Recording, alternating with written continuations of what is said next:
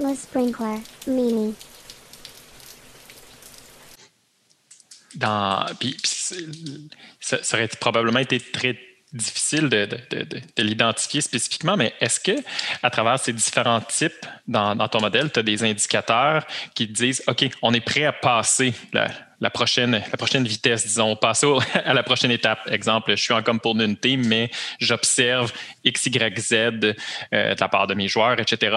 Ce serait une bonne idée de passer en feature team, par exemple. Puis, je, ma question ne se veut pas exhaustive, là, sans moi, les 32 indicateurs et tout et tout, bien évidemment, mais juste quelques, quelques petits Genre, exemples. non, mais alors, Des bottlenecks, Déjà, des il y a- latences. ouais. Euh, genre. Ouais.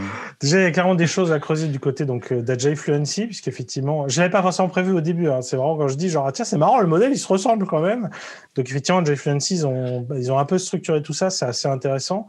Euh, après tu vois si tu dis juste plutôt euh, quel serait le modèle qui nous qui nous conviendrait le plus.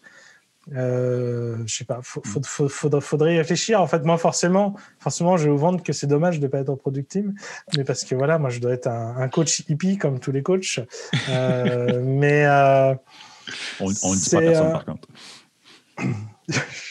Mais en, fait, c'est ça, c'est que tu vois le. En fait, il y a un certain nombre de choses que les équipes apportent que c'est quelque part, c'est très complémentaire. C'est si je caricature, est-ce qu'on veut une équipe où les gens ils collaborent? Euh, Je pense, oui. Est-ce qu'on veut que les gens ils livrent de la valeur? Bah ouais, je pense ça serait bien. Est-ce qu'on veut que les gens ils, ils ont un ownership réel de ce qu'ils construisent, tu vois, qui s'impose en tant qu'ingénieur Et l'air c'est par quand t'as pas ça, souvent ça crée pas mal de problèmes. Euh, qui gère le truc, qui soit voilà, euh, l'e- l'excellence technique, n'en parlons même pas, c'est un prérequis à tout et n'importe quoi.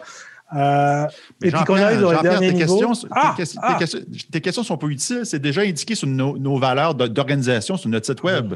Collaboration, transparence, courage. euh, Respect. pourquoi tu nous poses ces questions-là? C'est déjà établi qu'on veut ça.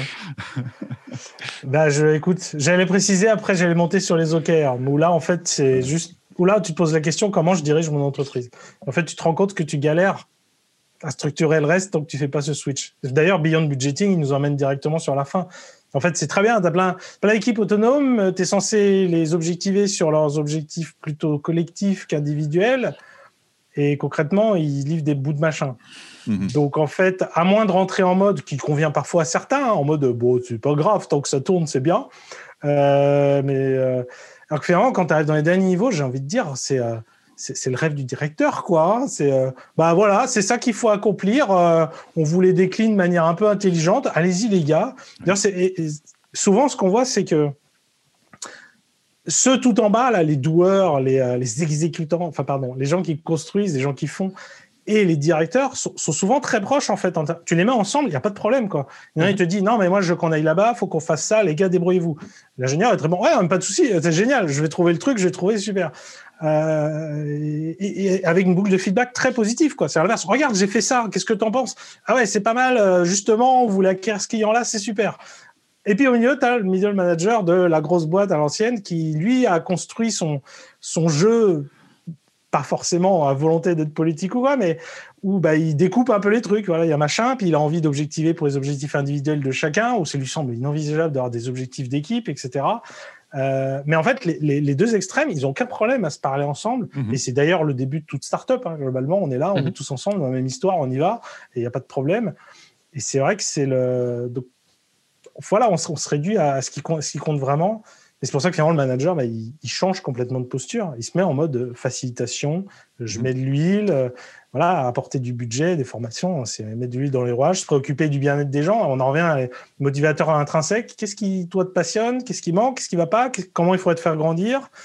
Euh, Sans pour autant devenir le, le, le chef de comment on s'organise. Ah, de se dire, ben vous, vous, là, vous faites une feature team. Bah non, au final, c'est même eux qui seront le mieux de est-ce que c'est eux, est-ce que c'est comme eux? Le- donc, euh, donc bon. Ouais, ça-